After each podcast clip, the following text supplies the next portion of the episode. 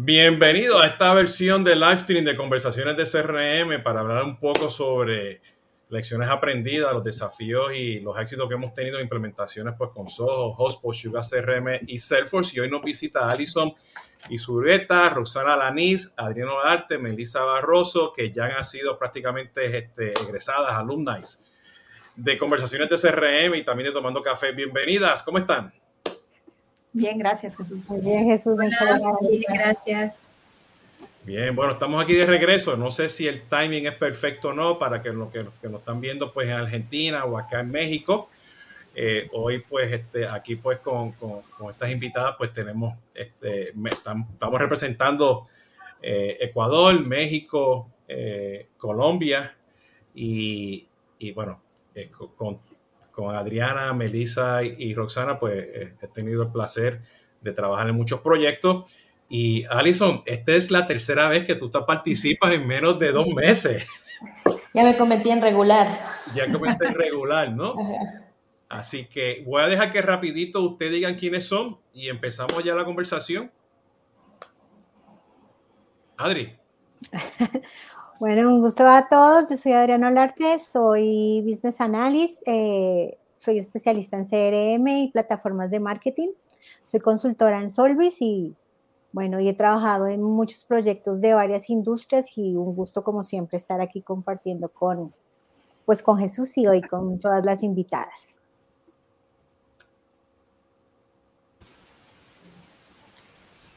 Roxana, ya que dijeron que eres un rockstar. Que soy rockstar. Eh, dinos, dinos, háblanos, ¿quién tú eres? Tengo mis fans.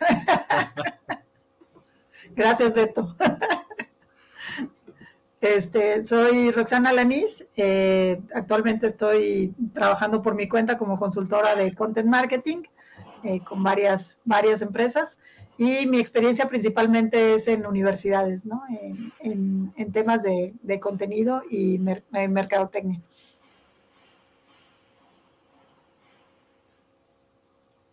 Eh, Melissa. Hola, yo soy Melissa Barroso. Yo soy líder funcional y eh, business analyst. Eh, trabajo para Solvis y pues estamos trabajando en varios proyectos y he trabajado ya en varios proyectos de escolares, bancarios, etcétera. Bueno, también estuve un año y medio dando cursos en la organización de Women First IT para mujeres eh, que querían aprender administración de Salesforce y pues la mayoría no tienen nada que ver con tecnología, ¿no? Entonces también por ese lado. ¿Y Alison? Chévere, mucho gusto con todas, chicas. Yo soy Alison Isurieta, trabajo en, en Ecuador, soy jefe de CRM para Casabaca Toyota eh, y nosotros somos el, el, dealer, el distribuidor más, más grande a nivel nacional de vehículos Toyota eh, y estoy más o menos cuatro años ya en, en, lo que es el CRM y las implementaciones dentro de la industria automotriz. Bueno, pues excelente. Muchas gracias por participar aquí en esta primera edición de live streaming este, de curso de CRM para el 2023. Eh, de nuevo, petición popular. La próxima semana regreso con Esteban Kowski. Estén pendientes. Ustedes ya saben que los, esas charlas se ponen muy amenas este, con, Esteban Kowski y el tema va a ser bien interesante porque tiene que ver nada más y nada menos de cómo ser advisors de reinas y reyes. En el contexto, ya saben, de CRM y CX, ¿no? Vamos a hablar por ahí. Saludos, Javier. Eh, bueno, eh, Beto también, saluditos por ahí. Este, vamos a hablar. Eh, el problema número uno que yo creo que nos encontramos es que eh, se compra un CRM, se compra el Soho, se compra el Salesforce, el Sugar CRM, el Hotspot, ¿no? Y estos productos están evolucionando constantemente, ¿no? Cada, cada este, eh, quarter, ¿no? Sale un producto y, una nueva versión y a veces ustedes tienen cantidad este, de, de, requerimientos y nos encontramos pues con que lo que estamos comprando pues no va con lo que queremos implementar. Y empezamos como quien dice a inventarnos la rueda porque no está el presupuesto de lo que se compró por X razones y empezamos a tener lo que llaman en inglés la deuda técnica, ¿no? El, technical debt, ¿no? Eh, eh, que ¿Qué tanto ustedes han visto eso en los proyectos que ustedes han, trabajado con las respectivas tecnologías?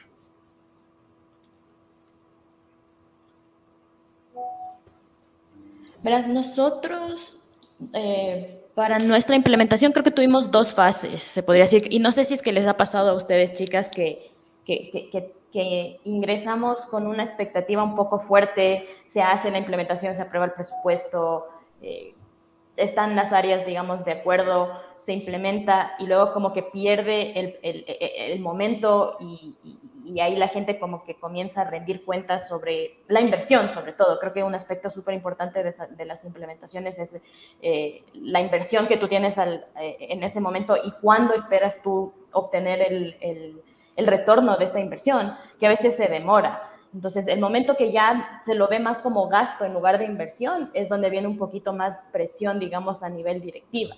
Eh, les cuento un poquito por experiencia. Eh, yo ingresé prácticamente a la segunda implementación, se podría decir, de, Sugar CRM eh, dentro, de, dentro de Casabaca, porque ya tenían una inversión fuerte, ya teníamos un equipo, sin embargo, no teníamos esta curva de adopción importante. Eh, dentro de, nuestros usuarios, que son los asesores comerciales, entonces no se lograba tangibilizar eh, el retorno de la venta, porque para nosotros es muy simple. Si tú tienes un CRM, si tú utilizas un CRM que está acompañado de procesos, vas a vender más. Es creo que súper simple eso, sin embargo no se lograba tangibilizar.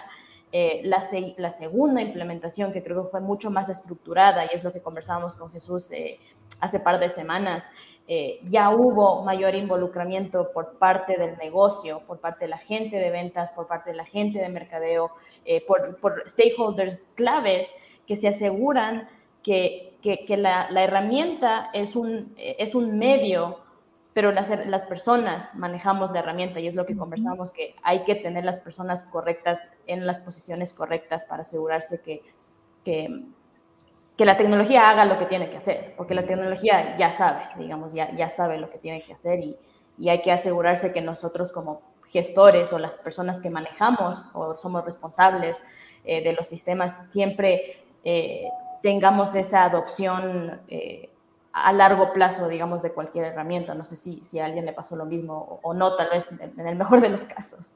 O sea, que lo, lo, que estás diciendo o sea, que de, una inversión, ahora o sea, la gente empieza a dudar lo que se compró, o, o, lo que no se compró, eh, lo miran como costo de repente, ¿no? Como gasto, exacto, es como, que se vuelve un gasto ya, no, no una inversión.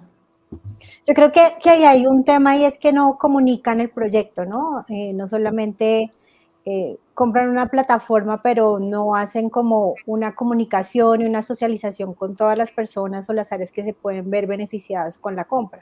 Y la gente tiende a quedarse con lo que ya tenía, les cuesta mucho adoptar cosas y procesos nuevos, entonces ahí tenemos un reto grande porque yo creo que debemos involucrar la mayor cantidad de gente que podamos, la mayor cantidad de áreas y como mencionaba Alison, esas personas claves dentro de cada área y una persona que es como la que dirige el proyecto que realmente van a hacer y arrastrar a las otras personas para que adopten, para que nos ayuden con los procesos, aterrizar los procesos y para que al final todo el mundo pues use la plataforma y puedan ver en el corto plazo, eh, digamos que beneficios. Yo también creo que a veces las implementaciones de CRM cuando se hacen de, eh, de una manera, bueno, depende de la metodología, cuando toman mucho tiempo, las personas no pueden ver realmente cuál es el beneficio, mientras que si yo trato de entregar como productos mínimos o hacer eh, cosas pequeñas al corto plazo, yo creo que la gente empieza más fácilmente a adoptar la plataforma rápidamente. Igual pienso que el gran reto es la resistencia al cambio, eh, Jesús. A nosotros nos pasó en la universidad, teníamos un CRM y pues teníamos que cambiar al, al nuevo. Y pues yo creo que hace falta la, el, el, involucramiento y la buena comunicación con quienes van a ser los usuarios finales. O sea, muchas veces esto está de parte de marketing y no entra hacia las, hacia las áreas funcionales que, que realmente lo van, a, lo van a usar y luego desde marketing nos imaginamos los campos que van a necesitar ciertas gentes o los campos que vamos a necesitar desde marketing, pero no estamos pensando realmente en el día a día de quien está operando el sistema, ¿no? Este, eso no, nos pasó a nosotros. Y por otro lado es, conocer como que todos los beneficios de la herramienta. O sea, por ejemplo, HubSpot no es solo un CRM, ¿no? HubSpot tiene un blog excelente, HubSpot tiene marketing automation, HubSpot tiene... Entonces, en mi caso, compramos primero HubSpot para la cuestión de marketing automation y luego que estuvimos estudiando un poquito, ah, pues tiene un blog que es maravilloso, ¿no? Pues entonces, ¿cómo aprovechamos el blog? Y, y, así ir incorporando todo lo nuevo que va sacando este, y tratar de, romper esa resistencia al, al, cambio, yo creo que principalmente con la comunicación y con la capacitación a los equipos finales, ¿no? Sí, y yo, yo creo que hay dos cosas ahí súper importantes, porque la primera es como que la, la, resistencia al cambio, por un lado, ¿no? De, de, los usuarios finales, pero por otro, que capaz es el lado más directivo, es asumir que la tecnología te va a resolver problemas.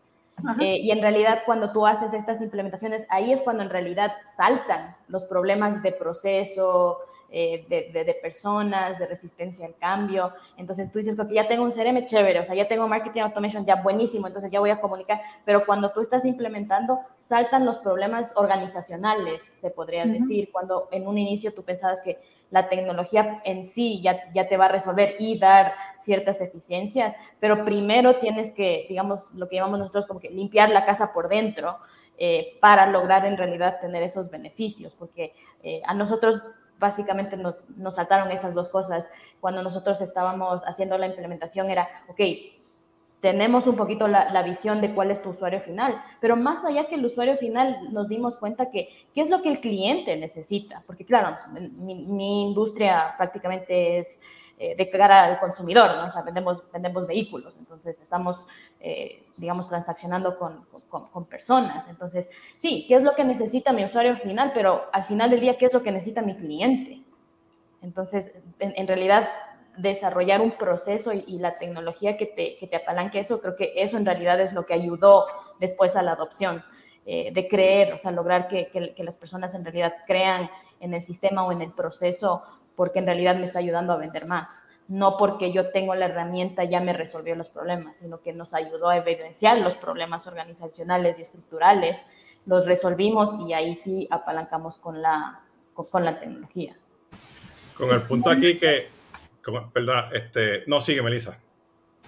Ah, iba a decir que justamente es eso, eh, es ver los problemas que vienen del lado del cliente, también como los problemas que tenemos del lado de los consultores, ¿no? Eh, así como el cliente tiene este, eh, pues este rechazo al cambio, muchas veces es un trabajo para nosotros adicional porque tenemos que tener una comunicación especial con el cliente y es entonces donde entra esta parte muy importante para la consultoría que tenemos que, que, saber, conocer y entender la parte política de cada una de las empresas para las que estamos trabajando. Entendiendo esto, teniendo la paciencia y los elementos que, puedan dominar el tema es la única forma en la que podemos tratar de ir abriendo caminos y abriendo todos los candados que se nos van dando en las empresas, ¿no? Porque sí, así como es difícil para el usuario final entender por qué está cambiando el sistema o entender por qué tiene tal costo o por qué se está tardando tanto tiempo, también para nosotros es, es parte del trabajo, ¿no? Es parte de las cadenas que vamos teniendo en la implementación y es cómo debemos destrabarlo, ¿no? Tratando de darles ese conocimiento adicional y, y también a mí, a mi forma de ver también es algo que he aprendido últimamente, es que el estar haciendo proyectos en los que se les vayan entregando al cliente, eh, ahora sí que pedacitos de proyecto y ellos vayan viendo resultados, también ha servido demasiado para que vayan viendo los resultados de los, del trabajo, ¿no? Cómo se van dando las soluciones en las que estamos trabajando para ellos. Entonces es muy importante también eso de, pues la metodología con la que estás trabajando, ¿no? No todos los clientes son iguales y hay que tenerlo muy en cuenta, sí. Bueno, y eso, eso trae a la, próxima pregunta, porque creo que el punto que menciona Melissa es importante. Este, es Waterfall, es Agile, es Scrum, es, es ambos, en ninguna este, lo hacemos en Excel, utilizamos el Microsoft Project o los Asanas del mundo, ¿no? Eh, porque hoy en día eh, hay, una, hay una brecha digital porque no todo el mundo tampoco sabe utilizar estas metodologías, aunque sea en espíritu. y por otro, por otro tema, este, pues no saben usar las herramientas. ¿Cuántas veces la gente no sabe usar Teams o Slack? o sea, este, o, utilizar un Microsoft Project y, el famoso Gantt ¿no? cuéntenme, ¿qué ustedes opinan? A mí me gusta mucho la metodología de Scrum de estar entregando eh, pues cada, cada determinado tiempo, corto tiempo, alguna funcionalidad para que ya se vaya adoptando, ¿no?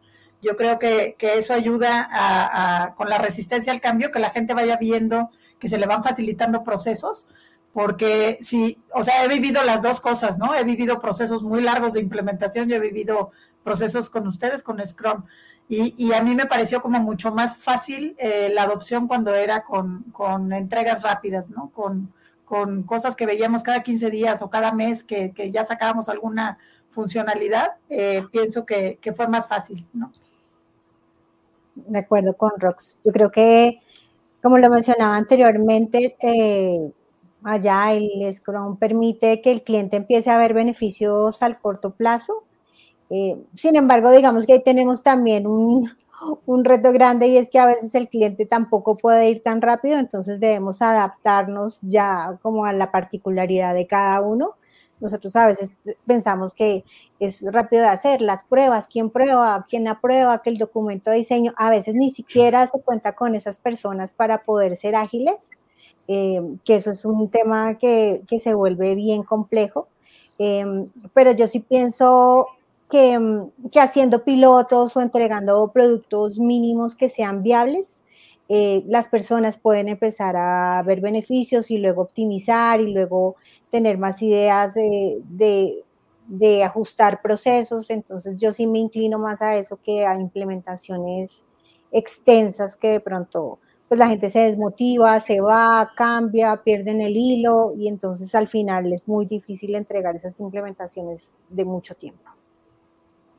Sí, en mi caso tuvimos como que una transición de, lo que era el waterfall tradicional eh, a, las metodologías ágiles, porque nosotros eh, constantemente, digamos, estábamos eh, agregando nuevos desarrollos a, nuestro CRM. Tenemos herramientas, digamos, de avalúos de vehículos, de solicitudes de crédito y, manejamos una en proyectos de, waterfall y, lo que nos pasó es que nos demoramos como unos tres meses que, en, en sacar un un, proyecto que en teoría debió haber sido el 100%, pero el momento que ya teníamos eso ya estaba obsoleto. Entonces es, lo que típico siempre te cuentan, ¿no? Con, con, con, Agile, dicen como que, claro, la idea es que ya no se vuelva obsoleto y, tengas ese feedback.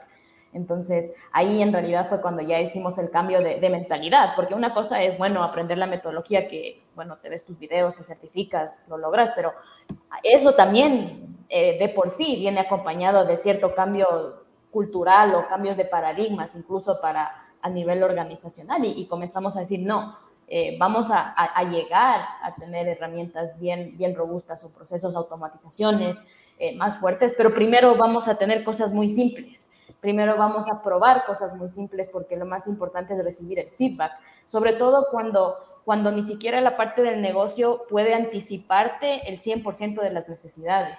Entonces, siempre que sacamos como que pequeños incrementos de valor, ya recibías el feedback eh, que capaz nunca te anticipaste. Entonces, ya, ya, ya, sales con productos que, que, están pensados en casi todos los peros que te va a tener el cliente o, o todas las excepciones capaz que vas a tener en el día a día. Eh, y es mucho más flexible para, para, nosotros en la parte de desarrollo, ir corrigiendo esas cosas chiquitas antes que quitar el producto, desarrollar un mes y volver a lanzarlo, porque hace eso, como les digo, se, se pierde la fe muy rápido en, en, los sistemas y se aferran más al pasado, digamos, y a veces el pasado es Excel o, o, llevar eh, cosas en el cuaderno, eh, es bien manual, entonces sí, sí, sí está atado, digamos, a, a toda la parte cultural definitivamente, pero eh, poco a poco nosotros estamos utilizando más la parte de ágil.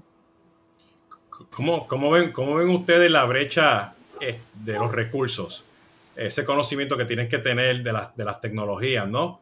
Eh, y, de la, o sea, a nivel técnico, a nivel funcional, ¿no? y, dependi también dependiendo de cada una de las tecnologías, ¿no? Este, y al comentario, o sea, este, pues tiene su Trailhead, ¿no? Eh, Hotspot también, pues muy, tiene su, su, sus Hotspot Academy. Eh, Soho acaba de sacar sus certificaciones también. Eh, Sugar CRM tiene partner en toda la región también. Eh, pero como que todavía una brecha, ¿no? Y, lo sufrimos en los proyectos, ¿no? Como que, que, desafíos o lecciones, este, ideas, recomendaciones nos pueden dar con el manejo de, estos recursos. Bueno, yo creo que todos los eh, proyectos necesitan que nosotros tengamos un conocimiento mínimo funcional y de ahí en adelante, pues debemos tener también otro tipo de conocimientos que no obtenemos en el caso de Salesforce, conocimientos que no podemos obtener en el Trailhead. Hemos visto, sobre todo ahora, una de las lecciones aprendidas de pandemia, los soft skills son muy, muy importantes. Quizá yo creo que el día de hoy más que los conocimientos eh, técnicos. Eh, obviamente lo importante y lo que debería de ser el, el ser ideal sería que tuviéramos un poquito de conocimiento de cada cosa y pudiéramos desarrollar cada uno de los temas, ¿no? Pero eh, el conocimiento de los soft skills, eso es algo que no podemos obtener en el trailhead, ¿no? Y bueno, pues ya de la parte técnica, de la parte funcional, la brecha pues es es dependiendo igual del proyecto, ¿no? El proyecto te dice para dónde vamos, el proyecto te dice si es más funcional, si el requerimiento es más funcional, si el requerimiento es más técnico, y siempre pues es la capacitación continua de parte de nosotros y no olvidarnos sobre todo de estos soft skills, son súper importantes. Siempre hay que tenerlos en el radar ya. Sí, sí, sí, de acuerdo. Eh, ahí vi que Alberto pusiste un saludo a, a Fabián Vaca. Eh, para los que no conocen, él es básicamente eh, el director de, toda la empresa. Nosotros trabajamos en una empresa familiar, se llama Casabaca. Eh, y Fabián es prácticamente el, director de, toda la holding, de, todo el grupo de, empresas. y justo que estabas conversando ahí de, los soft skills, él es una persona que en realidad nos, a nivel corporativo y cultural, eh, nosotros tenemos dos valores muy, muy, muy, muy, muy, muy principales y muy fuertes que, que, tratamos de vivirlos en Casabaca y es eh, la mejora continua y el respeto por las personas. Y, bueno, eso impulsado por, por, Fabián y por el resto de directores que tenemos acá y lo vivimos al día a día eh, con todas las personas. Creo que esos son los soft skills más importantes que te ayudan a que estas implementaciones perduren, perduren, porque al final del día, si el presupuesto está aprobado, ya tienes la implementación pero, pero si tienes el soft, la empatía, capaz, específicamente hablando de, de, soft skills, tienes que tener inteligencia emocional eh, y empatía, empatía hacia el sistema, empatía hacia el proceso, empatía hacia tus consumidores y a tu equipo de desarrollo. Eh, creo que las implementaciones se vuelven mucho más orgánicas eh, y, logran perdurar, o sea, logramos conseguir los resultados. Eh, con respecto a la parte técnica, yo creo que para eso están, como yo dije, los expertos y, ustedes especialmente la parte de, consultoría. Eh, lo que siempre digo es apóyense en los expertos. Si es que no tenemos mucho conocimiento técnico o muchos conocimientos de implementaciones, creo que para eso están ustedes, o sea, como consultores. Entonces, para, para las empresas o capaz del lado de cliente, siempre busquen a los líderes de pensamiento, a las personas que sí tengan ese expertise técnico y ese expertise de implementaciones y apóyense eh, el lado organizacional, el lado negocio con estos expertos justamente para cubrir eh, estas brechas tanto de, implementaciones como eh, técnicas. También eso nos ha ayudado un montón a nosotros. Este, Alison, tú eso lo mencionaste tú en, los dos episodios anteriores, ¿no? Tener las personas este, este, sea, necesarias, ¿no? Este, búscalas, o sea, internas o externas, pero que, que, tengas el equipo este, adecuado. Y eso es algo que yo he visto también, que Roxana ha hecho también de una forma u otra, ¿no? Y rodearse de ese equipo, ¿no? Que, que, que va a poder hacer las cosas, ¿no? ¿Cómo, ¿Cómo, tú lo ves, Roxana? Y como dices, internos y externos, ¿no? Si, ¿no? si no hay la posibilidad de que estén dentro de tu organización, pues tener la consultoría siempre, siempre ayuda, ¿no? Eh, y por otro lado, por la parte de, lo que hablabas de HubSpot Academy y demás, que están sacando los, los demás eh, sistemas de, de, CRM, pues yo pienso que deben de ser parte del proyecto, ¿no? Y que la gente sí debe de tomarse esa capacitación, eh, no, no tanto como que por la parte técnica, sino para que vean todas las posibilidades que te da la herramienta, ¿no? O sea, yo, yo sí creo que deberían, quien se ve, ve contenido, chutarse toda la, certificación de contenido, en, en, el caso de HubSpot, ¿no? Eh, quien ve marketing automation también, porque eso te abre un mundo de posibilidades, ¿no? Hay muchas cosas que, que incluso los consultores no saben, porque como dices, cada semana van sacando cosas, cada, cada cuarto van sacando cosas, ¿no? Entonces, eh, realmente son muy buenos los cursos que, cuando menos lo que, lo que yo he probado de HubSpot, y, y, yo creo que sí vale la pena que sea parte de proyecto de implementación, que cada líder funcional tome la parte que le corresponda, ¿no? Sí. Yo, yo quiero agregar una cosa porque también lo que he visto es que ni siquiera es el conocimiento de los consultores, o sea, ellos pueden ir aprendiendo, pero yo sí pienso que hay roles como los project managers, por ejemplo, que deben tener un conocimiento básico y esos recursos que hay afuera, ellos deberían aprovecharlos, porque al final ellos son los que, eh, los, que los que nos transmiten los requerimientos, los que se lo transmiten al cliente, los que deben tener cierto eh, entendimiento básico. Entonces yo sí creo que si un project manager, eh, digamos que tiene cierto conocimiento sobre lo que se va a implementar, facilita eh, precisamente ese proceso para los consultores y para los demás recursos. Y del lado del cliente, pues también es importante que esa persona que encabeza el proyecto también tenga una idea de lo que se va a implementar. O sea, es muy complicado porque a veces se quedan en el tema de que los managers no necesitan saber lo técnico ni lo funcional y eso no es cierto porque nomás cuando tú necesitas que ellos eh, te den un requerimiento, que entiendan el proceso, que entiendan las herramientas, pues ahí siempre también tenemos un muro eh, que hace difícil la comunicación eh, y poder explicarles, pues, por qué esto funciona de esta manera y no de esta manera que ellos quieren. Entonces, yo sí creo que esa capacitación debe ser en todos los niveles, diferentes niveles, diferentes temas, pero sí todos deberían involucrarse en tratar de obtener conocimiento en los proyectos. Y eso viene con mi, otra pregunta y voy a poner aquí lo que mencionó Luz Darí, este, o sea, que ahora, o sea, eh, el CRM ahora no es el CRM, es todo, es todo dentro de, de las empresas, ¿no? Eh, saludos Luz Darí. Y por aquí también, pues, este, Luis este, Montaño, de nuevo, también saludos, este, nos menciona que hay que seguir la metodología, ¿no? Lo que estamos hablando. Y eso, o sea, que que el CRM que sea, ¿ok? Y ahora, o sea, Sugar CRM no es Sugar CRM hace cuatro años. Este, Soho CRM o Soho es Soho One, o sea, tiene N cantidad de, de, módulos y herramientas. Eh, Hotspot ya no es marketing automation, es ventas y servicios y otras cosas más que hacen. Y Serfo ya sabemos, ¿no? Que tiene N cantidad de nubes y también un super ecosistema, ¿no? Entonces, todo esto conlleva una estrategia. Llámalo estrategia CX, de CRM, transformación digital, la que sea. Y a veces hay estrategia, a veces no hay. Eh, eh, eh, a veces el, modo operativo es que esto tiene que funcionar y, es para subir las ventas y bajar los costos. Y allá afuera todo el mundo dice, no, la experiencia del cliente número uno, ah, hay que vender y que bajar costos. ¿Ok? Entonces, esa es la realidad que a veces ponemos, ¿no? Y, y la estrategia se desvía ¿Cuál ha sido su experiencia ustedes en esos proyectos que han tenido ustedes donde pues este, la estrategia pues ha sido un impacto o la falta de estrategia ha sido un impacto? Rosana, te estás riendo. no hay estrategia.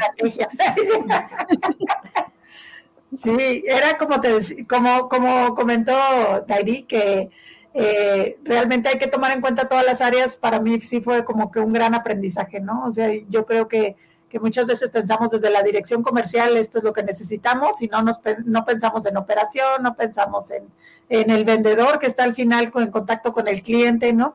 Y, y sobre todo, sobre todo, yo creo que en las estrategias de CRM el que está al centro es el cliente, ¿no? Eh, el cliente final. Entonces, ¿cómo hacemos que todos estos cambios, todas estas implementaciones para ellos sean eh, decía Max, nuestro, nuestro jefe, frictionless, ¿no? O sea, ¿cómo, le hacemos para que sea más rápido, para que realmente esté obteniendo el cliente la información que necesita cuando la necesita? Eh, es súper importante. Eh, en, en, mi lado me pasó en un par de ocasiones que yo me enteré como, o sea, me involucraron como tarde en el proyecto de implementación de CRM y de repente es, dentro de dos semanas necesito como 400 mailings, ¿no? Este, o sea, Sí, porque tenemos muchos de personas y porque tenemos este el proceso de lead nurturing que es largo, este, y qué les vamos a mandar cuando, cuando llenan el, el, formato de lead, eh, qué les vamos a mandar cuando nos contestaron algo, qué les vamos a mandar. Entonces sí era como que una cadena de 400 mailings que dices, ¿cómo te los voy a tener en dos semanas, no? Este, entonces sí hace falta como ese dimensionamiento, esa estrategia en la que estamos todos los líderes involucrados y, que tengamos nuestros tiempos de trabajo y, realmente saber qué nos toca hacer y qué, nos toca entregar cuándo para estar a tiempo, ¿no? Y, bueno, y lo que le está mencionando, creo que va con el punto que tiene aquí Luz Darí también, este, que el Project Manager, yo voy a reemplazar el Project Manager, casi todos los participantes del proyecto deben tener conocimiento del negocio. No, no sé, déjame validarlo, ¿no? Pues no hay una estrategia para que estén capacitados o tengan el empowerment para tomar decisiones y ejecutarlo, ¿no? Este, y que tengan ese conocimiento básico de las herramientas. Para mí, mi opinión, todo el mundo tiene que ser de una forma u otra tecnólogo. O sea, si sabemos usar Instagram y Facebook, ¿por qué no, no sabemos hacer un landing page o hacer un page layout en, en uno de estos CRM, ¿no? Entonces, esa, eso, eso es importante y tener el big picture, ¿no? Este, y yo creo que hoy en día hay una gran brecha de eso y es porque en el día a día estamos corriendo y no hay foco en esa comunicación, en esa estrategia, ¿no? No sé cómo, cómo usted lo ve. Sí, yo creo que algo súper importante que creo que los dos mencionaron es que hay que tener enfoque. O sea, si bien tienes tu, tu estrategia y, tienes el conocimiento básico del negocio, eh, tienes que, que, que enfocarte en menos cosas para lograr más también, porque justo, eh, Rosana, lo que tú mencionabas, sí, ahora necesito 400 mailings eh, y necesito hacer tantas cosas. Sí nos vas a tener, o sea, por, nuestro lado, porque nosotros somos como los responsables, siempre la respuesta, sí, sí vas a tener, pero ahorita tenemos que enfocarnos en, en qué me debería enfocar, o sea, cuál es, cuál es, cuál es en tu embudo, o sea, cuál es el famoso eh, funnel y dónde te quieres enfocar. ¿En dónde, ¿Dónde vamos a sacar el 80-20? Entonces, tienes tu estrategia y a veces yo creo que la estrategia está bien clara, pero a veces la estrategia es muy como inspiradora y no lo suficientemente enfocada, porque tienes que tener esos, eh, ese enfoque que te ayude a medir esos objetivos. Entonces, si, yo necesito eh, más engagement, eh, ok, entonces vamos a tener otro, nos vamos a enfocar en otra parte del funnel. Si yo necesito más retención, entonces voy a ir a la parte de fidelización. Si yo necesito eh, más leads, entonces voy a ir a la parte de awareness.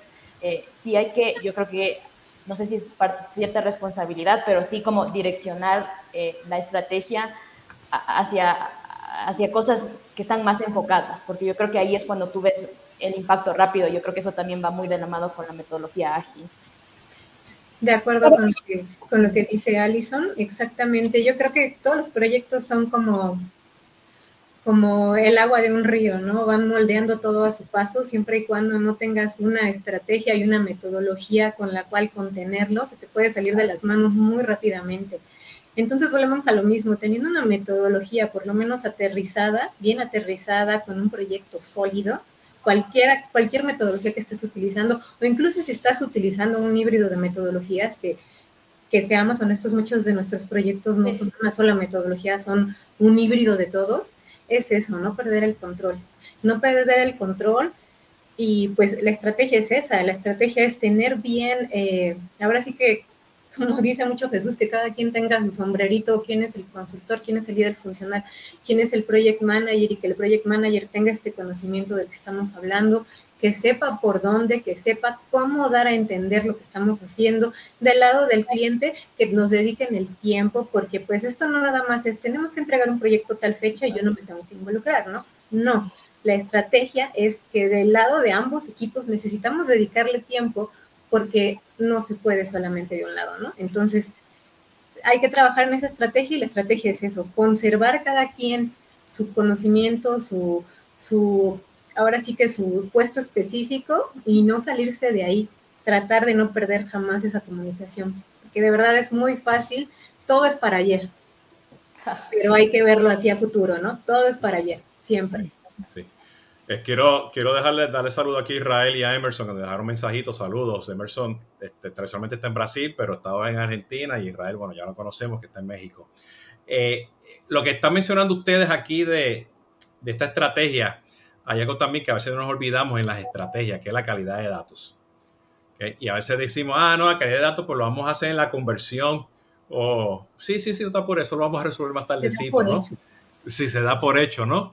Este, Alison, ¿cómo, ¿cómo ustedes manejaron el tema de, de, la calidad de datos con tu proyecto de Sugar? Nosotros tuvimos un aprendizaje súper grande, la verdad, porque como nosotros dependemos de, de, personas y antes era un proceso muy manual de escribir literalmente la, la información del cliente y luego pasarla al sistema, eh, no, nosotros nunca pudimos hacer campañas en realidad ni siquiera de, de, de automatización y, y, ni siquiera campañas de no automatización. No podíamos mandar mailings porque nosotros nos encontrábamos que eh, los correos electrónicos estaban mal. Entonces teníamos un alto porcentaje de, oportunidades, tanto de, la parte digital y sobre todo la parte de piso, digamos que, que, el cliente está un poquito más interesado que ya visita el showroom. No teníamos los datos correctos y eso fue una, hijo, ya me, ya me, ya, ya me apagaron la luz. Bueno, voy a, voy a terminar este, voy a prender la luz. Em, pero teníamos una brecha muy grande de que dependíamos mucho del ingreso manual de, de la información. Eh, y lo que hicimos ahí fue automatizar eh, ciertas consultas eh, en base a identificaciones del cliente.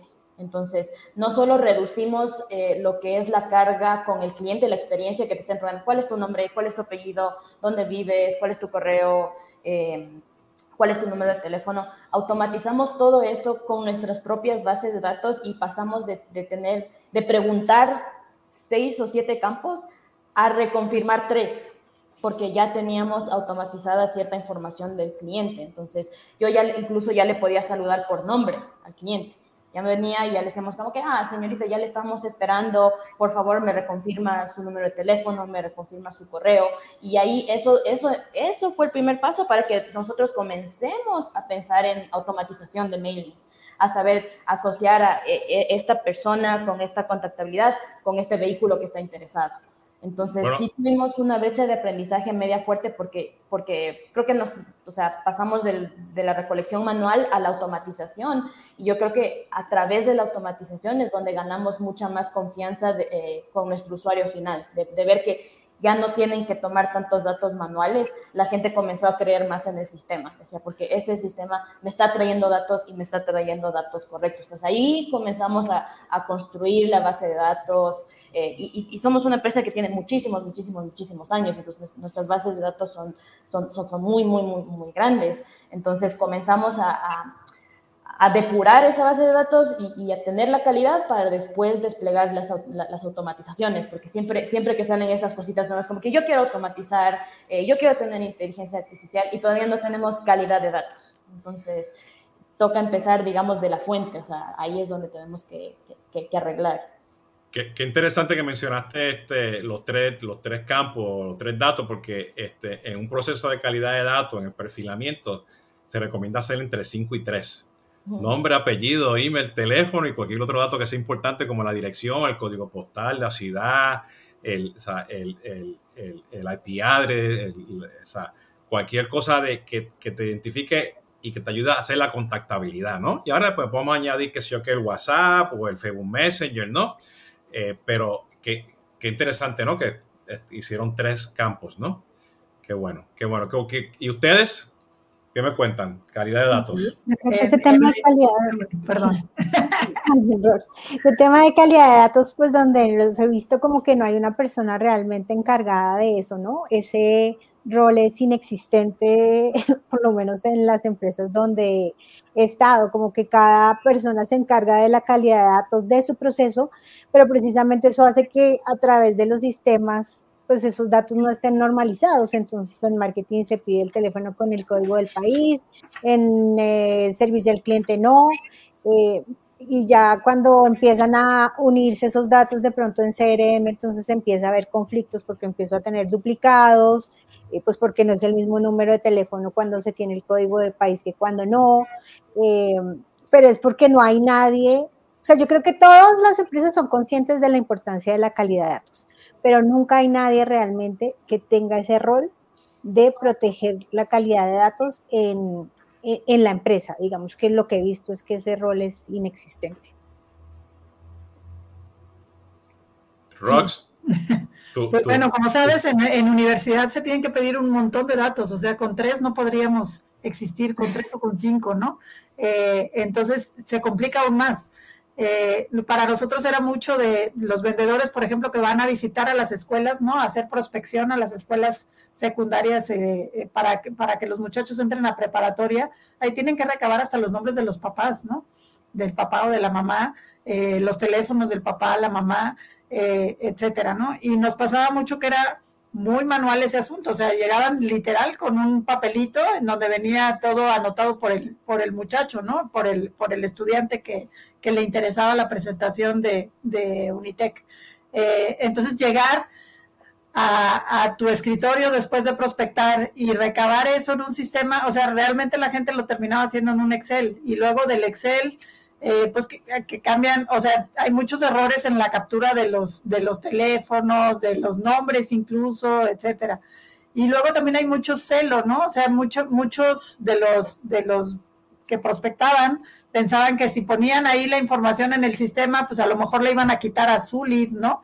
Y, entonces yo ya no voy a recibir mi comisión. Entonces, eh, mejor la guardo en mi cuaderno y no la pongo en el sistema, ¿no?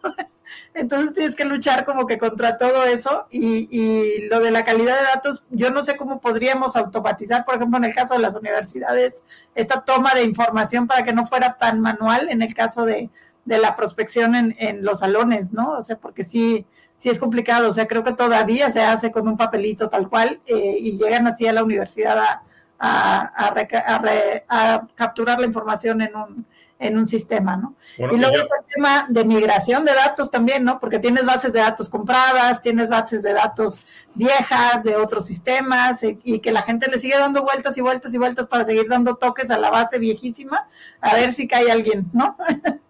Sí, mira, yo, yo eh, Roxana, mencionaste unos temas bien importantes y a veces yo le echo la culpa a la misma tecnología, a los proveedores de CRM, porque los modelos de datos están basados 100% en B2B en Estados Unidos. Primero apellido, el primer nombre, el apellido, el email, el email, y cuidado si el teléfono y el código postal. Y con eso tú puedes hacer maravillas. Pero eso no, es la, eso no es la realidad del resto del mundo. Entonces, en el caso de las universidades, pues acá en Estados Unidos, pues la gente tú no vendes, o sea, cuando vas a las universidades públicas mayormente, ¿no? Eh, y, y, no hay un CRM no hay un sistema de marketing automation de que tú preguntes quién es el papá, quién es la mamá, quién es el hijo, quién es la hija, nombre y apellido y te lo ponga en un modelito de datos. No existe. No. O sea, no, no, existe. Y así lo mismo es si vas a, sea, vas a comprar algo de B2B, B2C y a veces con el, los, los temas que están hablando ustedes, pues también tenemos que en las tecnologías, pues no, no ofrecen mucho de esas cosas de, limpieza de datos, ¿no? Hay aplicaciones, o sea, yo sé que este Soho One tiene un data prep para hacer calidad de datos, Salesforce es muy fuerte con el tema de los duplicados, ¿no? Eh, y cada cual tiene sus funcionalidades, pero no hay un módulo de que tú digas, ah, el funcional de calidad de datos lo va a utilizar para limpiar, hacer todo esto de limpieza de datos, ¿no? que, es importante, ¿no? De ese, punto de vista. Eh, estamos como en los 45 minutos eh, eh, y, y estamos hablando, wow, aquí este Lutari nos dejó una disertación, ¿no? Este, este, de, qué implica esto, ¿no? y, y tomando, tomando en consideración de que, que todo esto, a final del día, tienes que tener un buen sponsor. Okay. Entonces, me gustaría ver, o sea, cuáles serían sus recomendaciones cuando no tienes el sponsor, qué tenemos que hacer para convencer a que no es sponsor. ¿ok? Y a que tenemos sponsor, pues cuáles son las calidades o las cualidades, perdón, de ese sponsor que, que los tienes que ayudar, ¿no? Este, porque yo creo que sin eso no hay change management, no hay prioridades, no hay metodología. Que si no tienes un sponsor o ¿qué, ¿qué, harían ustedes? ¿Cuáles serían sus recomendaciones? Ahí yo creo que sería buscar un objetivo en común, o sea, buscar el beneficio, o sea, esto me va a ayudar a mí, pero te va a ayudar a ti y a ti y a ti y a ti, o sea, no sé, la cantidad de personas que estén involucradas. O sea, ahí ya te toca ser eh, a la persona que está implementando, eh, ser tipo de vendedor también de, eh, de, la propuesta de valor que en realidad vas a dar con, con, con los sistemas y verle como un ganar-ganar. Yo creo que ahí eso, eso es difícil de ver porque a veces, como lo que mencionábamos al inicio, yo cuando tenía la implementación, yo solo pedí los campos que a mí me, me, hacían falta. Eh, y después lo que mencionaban, claro, cada una se hacía responsable por tus grupos de datos y al final terminas como silos.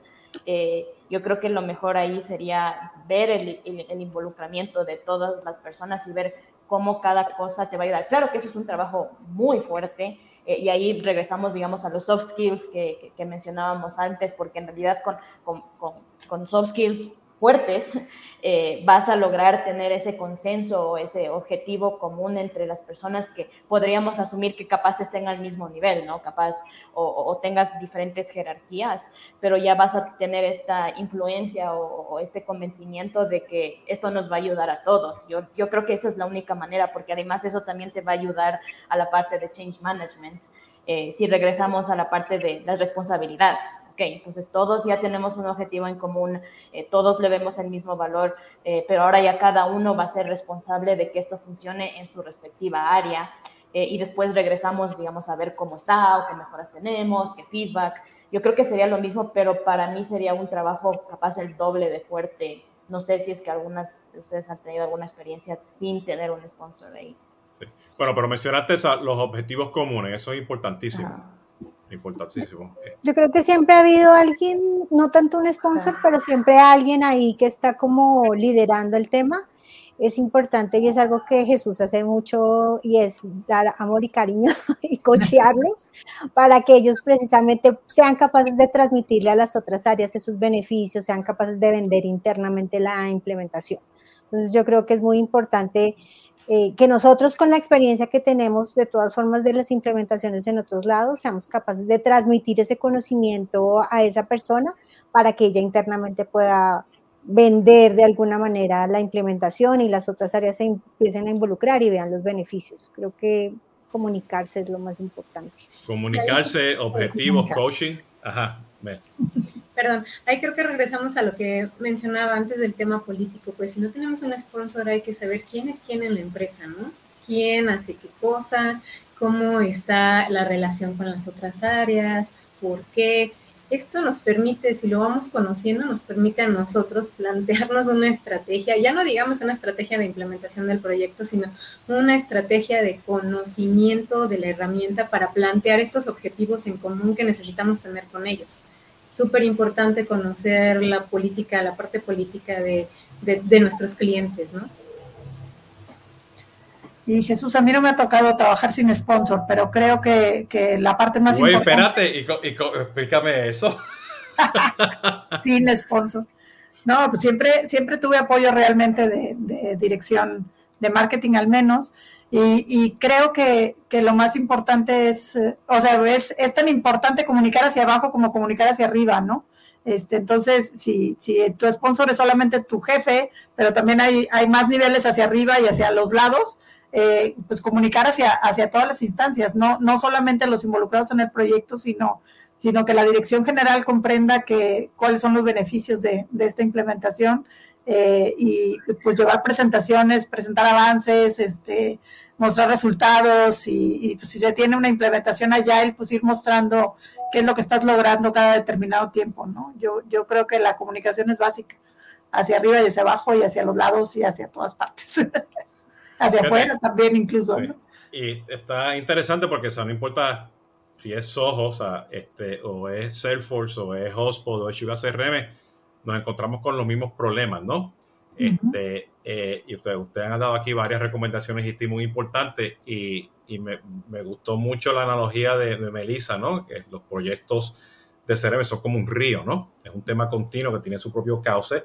Entonces hay que estar seguro que, que nos montamos en el, en el bote, en la canoa, en el kayak o en el paredboard apropiado, ¿ok? Y eso tiene que ver mucho, pues estamos utilizando la tecnología que tenemos el sponsor, tenemos el presupuesto. O sea, todas esas cosas hay que estar seguro de que las tenemos bien claras, pues porque, a base de eso vamos a construir el bote que necesitamos para seguir en ese río por ahí para abajo, ¿no? Entonces, a veces no, no, no, o sea, y necesitas, pues, e, ese bote, sea la canoa, lo que sea, pues, necesitas a alguien que tenga, o sea, si eres una persona una canoa, pobrecito. Pero si tienes un bote que tienes el capitán y tienes la tripulación y para en los puertos y se sube y baja gente, apoyarte poco a poco, ¿no? Eso es parte de todo esto, ¿no? Este, entonces, este, Melissa, este, me inventé ahora lo del bote, ¿viste? Melissa, la, la, analogía estuvo buena, ¿no? Entonces, me gustaría aquí para, para ir terminando, pues, este, que nos den por lo menos un tip de sus experiencias, ¿no? Si empezaría un proyecto desde, desde cero, ¿qué, ¿qué harían diferente? Yo haría un piloto eh, de un par de semanas, que eh, muestre al final un producto final, una campaña, una implementación de alguna funcionalidad que se necesite para que las personas empiecen a adoptar la tecnología y empiecen a ver resultados y beneficios a corto plazo. Yo creo que, que los pilotos son una buena opción porque permiten evaluar la funcionalidad de la plataforma, que el cliente la vea, que la sienta como suya eh, y de ahí en adelante digamos que crecer en funcionalidad. Entonces yo pensaría que esa es una buena manera de iniciar una implementación. Yo también estoy totalmente de acuerdo con eso, porque nosotros muchas veces creo que tratamos de abarcar todo de, de golpe, que a la final terminamos más tiempo en el reproceso que en la implementación en sí. Eh, sí me hubiera gustado poder iterar de mejor manera los, los releases o las, las nuevas automatizaciones que tenemos. Eh, bajando mucho más el, enfoque. Yo creo que eso también hubiera ayudado mucho a la adopción, a la curva de adopción, porque siempre que sacábamos cosas nuevas, tienes tu pico de adopción y luego se muere otra vez y luego otra vez tienes que volver. Y yo creo que con eso hubiéramos evitado mucho el, eh, el que la gente se olvide o, que la gente no le funcione y pierda la fe. Yo creo que si hubiéramos ido de, proyectos más simples a, cosas más complejas, eh, hubiéramos perdido menos tiempo. De acuerdo, yo también creo que es muy importante primero presentar un piloto o una demo, porque ha pasado en algunas ocasiones que los usuarios finales nunca han visto el sistema, entonces, ¿cómo se los vas a presentar en el momento del Go Live? Pues es un poco difícil, ni siquiera tienen cómo hacerse una expectativa de lo que viene, ¿no? Muy importante lo de la demo y también creo que es muy importante estar preparado para los cambios, estar preparado para cualquier tipo de cambio que haya, ya que pues no sabemos en qué momento vaya a volver a pasar cualquier cosa dentro del proyecto o fuera del proyecto, ¿no? No sabemos si nos vuelve a venir otra pandemia, eh, estar preparado para cualquier cambio interno, externo, mundial. Siempre esperar que puede pasar cualquier cosa. Incluir los riesgos en los proyectos. Roxana. Pues a mí me toca hablar de contenido, ¿no? Así es que ya, la última milla, la última milla de todo, ¿no? Sí, pues, no debería ser la última milla. Debe ser la, debe ser la, ese, ajá, debe ser la primera, cuéntanos, Roxana. Debería ser también desde el principio. Eh, para entender precisamente cuál es el proceso, para realmente hacer un contenido targeteado, enfocado, con información relevante al cliente, ¿no? Eh, yo, yo digo, estoy suscrita a miles de cosas, este, y es increíble cómo te repiten y te repiten y te repiten la misma oferta y no te llegan con algo nuevo, aunque no estás contestando y no estás este, teniendo ninguna relación con, la marca, ¿no? Eh, no, no, te, no te llegan con un mensaje que realmente te impacte y te haga como cambiar de idea o tomar una decisión, ¿no? Y otra cosa, eh, como recomendación, pues que el cliente no es el usuario final, ¿no? O sea, que siempre pensemos que el cliente es, es quien nos va a comprar, este, es a quien estamos atendiendo, ¿no? Entonces yo creo que eso se pierde muchas veces de, vista y, quizás deberíamos de tener ahí como el buyer persona en cada junta de trabajo para estar pensando cómo le hacemos la vida más fácil a ese cliente, ¿no? En, cómo le hacemos ese proceso de compra más sencillo, ¿no? Este, y cómo, cómo le, hacemos llegar la información que necesita para, para que tome la decisión de compra. Sí, que ese es el comentario que nos dejó Luz Dari, ¿no? Que la calidad de datos la necesita para conocer quién es el cliente, ¿no? De esa forma, pues no vas a poder hacerlo apropiadamente, ¿no? Bueno, yo le doy las gracias a ustedes, Adriana, Melissa, Roxana, Alison, muchas gracias. Yo creo que hay muchos tips aquí. De aquí también amerita este, escribir un blog sobre esto. Este, a los que nos están escuchando, esto va a estar en versión podcast este, pronto. Eh, de nuevo, le doy las gracias a, a todos ustedes. Mucho, mucho conocimiento aquí. Este, búsquenla, hablen con ella en las redes sociales, que aquí hay de todo un poco de, aquí hay mucho conocimiento, no de todo un poco, aquí hay mucho conocimiento, ¿no? Así que este, le agradezco mucho que estén aquí, un honor. Bueno, y ya saben, este es Jesús Hoyos, nos pueden seguir pues en las diferentes redes sociales que están aquí este, puestas, eh, Twitter, Facebook, Instagram. Eh, y en los podcasts. Y no se olviden que todos los lunes son cápsulas de Customer Engagement. Eh, los miércoles conversaciones de CRM y los viernes tomando café con Jesús Hoyos. Nos vemos hasta la próxima. Pórtense bien, cuídense. Gracias.